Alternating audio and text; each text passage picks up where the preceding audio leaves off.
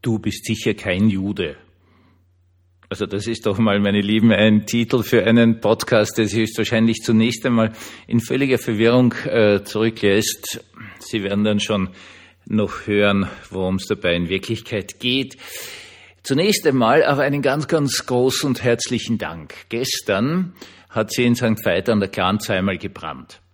Einmal, also richtig, richtig, da ist ein Einfamilienhaus richtig gern abgefackelt. Selbst ich bin dann, äh, habe meinen Abendspaziergang geändert und habe nachgeschaut, was dort ist, weil äh, das ist jetzt vielleicht 500, 600 Meter entfernt gewesen. Da hier der Platz am Graben äh, ganz, ganz stark nach Rauch gestunken hat. Und es ist eine instinktive Handlung, dass man dann schaut, wo ist das? Brennt da zum Schluss, brennt zum Schluss meine Wohnung ab. Ähm, es war dann nicht äh, ein, ein Großaufgebot der Feuerwehren, die alle freiwillige Feuerwehren sind. Und ich möchte mich da ganz herzlich bedanken. Die Löscharbeiten waren extrem schwierig in der Garage, wo der Brand ausgebrochen ist, dieses Hauses waren auch Gasflaschen gelagert, die teilweise explodiert sind, anscheinend laut äh, Fernsehbericht und also Zeitungsbericht, plus der Tatsache, dass das äh, nur durch eine relativ schmale Einfahrt überhaupt zugänglich war, dieses Haus. Also die haben da Unglaubliches geleistet dass äh, dann etwas Ärgeres passiert ist und ich möchte mich unbekannterweise bei der Freiwilligen Feuerwehr hier von ganzem, ganzem Herzen bedanken.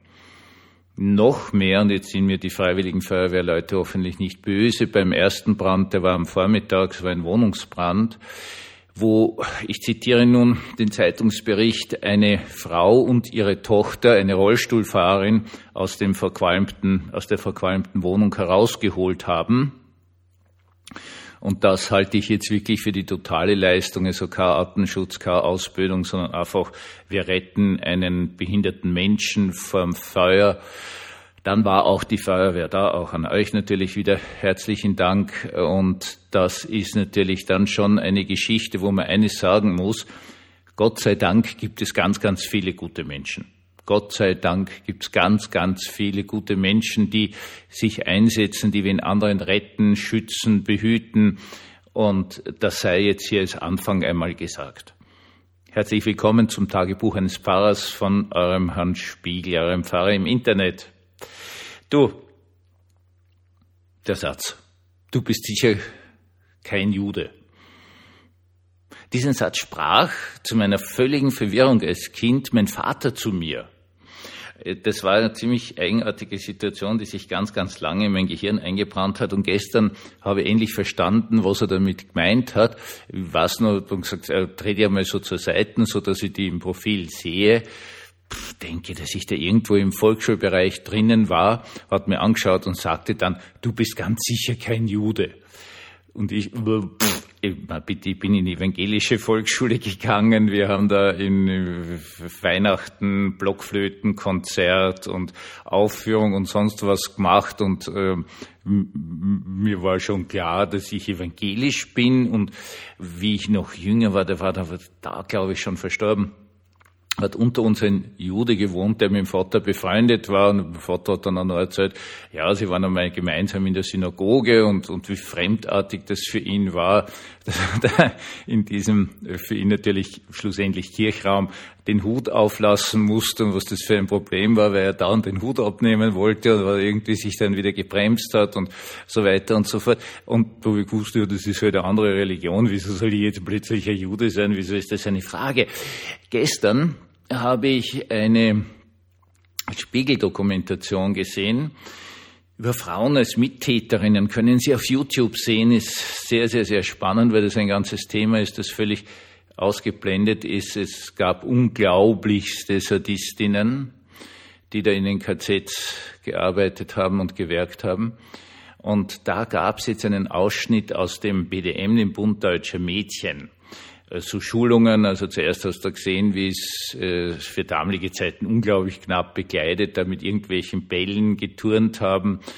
Vor irgendwelchen älteren SS-Lern, die da geifernd daneben gestanden sind und, und äh, wir ertüchtigen uns und wir lernen Babypflege, damit wir dem Führer viele neue Soldaten schenken können und so weiter und so fort. Und dann kam ein unglaublich spannender Abschnitt. Und zwar war dieser Abschnitt, äh, dass diese BDM-Damen, Mädels, junge Frauen äh, sind ausgebildet worden, rassisch unterwertige zu erkennen. Natürlich an erster Stelle Juden, aber auch, da gab es ja ganz viele Kategorien von Menschen, mit denen man keine Babys kriegen durfte. Und äh, das war unglaublich spannend. Das ist ein kurzer Abschnitt, aber man hat das dran dort gesehen, wie erkenne ich einen Juden oder überhaupt halt so rassisch minderwertigen. Ich kann das überhaupt nicht aussprechen. Ich muss da wirklich davor schnaufen. Und das unglaublich Spannende dran war halt, äh, dass man dann dort so Profilbilder sah.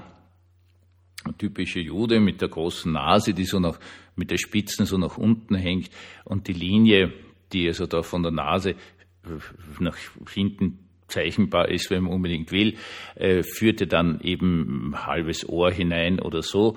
Und es war irrsinnig wichtig, Babys nur mit jemandem zu bekommen, dessen Linie unters Ohr führte. Und mein Vater hat sich das eben damals also angeschaut und äh, hat da festgestellt, dass ich sicher kein Jude bin, weil diese Linie daher, also da, ich weiß gar nicht, wie das heißt, äh, halt das, was zwischen den Nasenlöchern ist, führt bei mir also weit unter das Ohrläppchen hinein. Ich habe das nie verstanden.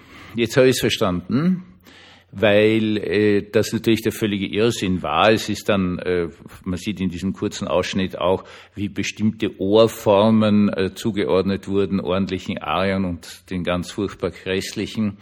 Und äh, sogar Handabdrücke, also diese Linien, die man da so auf der Hand hat, äh, die haben dann auch Aussage getroffen darüber, ob man Jude ist oder nicht Jude oder was auch immer man ist. Und man darf nicht vergessen, dass mein Vater ja Verfolgter des Nationalsozialismus war und das alles irgendwie knappest überlebt hat und natürlich diese Propaganda mitgekriegt hat. Und er war natürlich alt.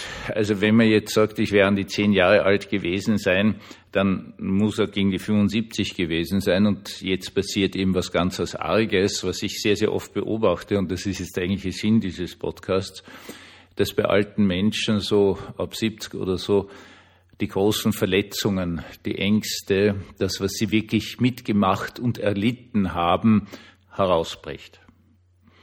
Ich kann mich nur erinnern an einen alten Herrn, da war ich noch ganz jung und ich war völlig überfordert von ihm. Der war damals schon im Altenheim der war so ein super ultra Wahnsinnssoldat vom Hitler mit Ritterkreuz und was weiß ich was für einer Scheiße und ähm, Spezialaktion und ohne Schusswaffen, nur mit Dolchen. Leute da in einer belgischen Festung, da mit dem Messer abgestochen. Und der war halt dann im Altenheim und er konnte über nichts anderes reden, wie furchtbar das war und wie sich seine Erinnerungen pausenlos und alle seine Gedanken da und darum drehen, dass ihm irgendjemand seinen letzten Atemhauch ins Gesicht haucht, wie er so schön gesagt hat. Äh, ganz viele Menschen im Alter erleiden das. Da kommen diese großen Ängste, die zuerst verdrängt sind, die vergessen sind, plötzlich wieder hoch. Und ich möchte an dieser Stelle sagen, es gibt unglaublich viele Menschen, alte Menschen, die unglaublichst leiden unter Angstzuständen. Was beim Vater damals passiert ist, ist ganz klar. Er hat ja gewusst, dass ich kein Jude bin. Das war wirklich völlig klar. Er hat ja den, als Staatsbeamter den Arianachweis erbringen müssen und so weiter und so fort. Und die Mutter war sowieso unverdächtig, da aus einem Dorf in der Obersteiermark kommend. Die haben dort vorher noch niemals einen Juden gesehen. Ähm, er hat das gewusst, er hat das Zweites gewusst, dass das natürlich schlussendlich völlig wurscht war, weil er aus einer Zeit kam, wo es natürlich gereicht hat, wenn jemand behauptet hat, dessen Nasen-Ohrlinie passt nicht, dessen Ohrform passt nicht und der Mensch konnte schon im KZ sein. Und das muss aus ihm herausgebrochen sein.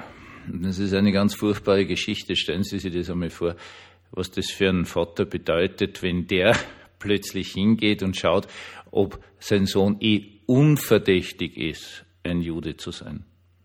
In dem Moment hat irgendwas bei ihm ausgehakt. Es war ihm nicht klar, dass diese Zeit vorbei war. Diese Angst um das Kind war unglaublich stark und massiv und hat sich der Bahn gebrochen. Es war nur eine ganz kurze Szene.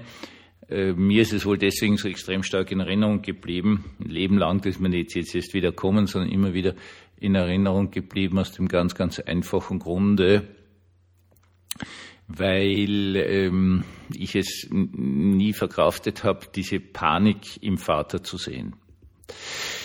Ja, das wollte ich Ihnen mal erzählen, wie die Dinge wirklich gelaufen sind, weil ich eben sehr viele Geschichten von diesem Zeitzeugen kenne und nicht möchte, dass das vergessen wird.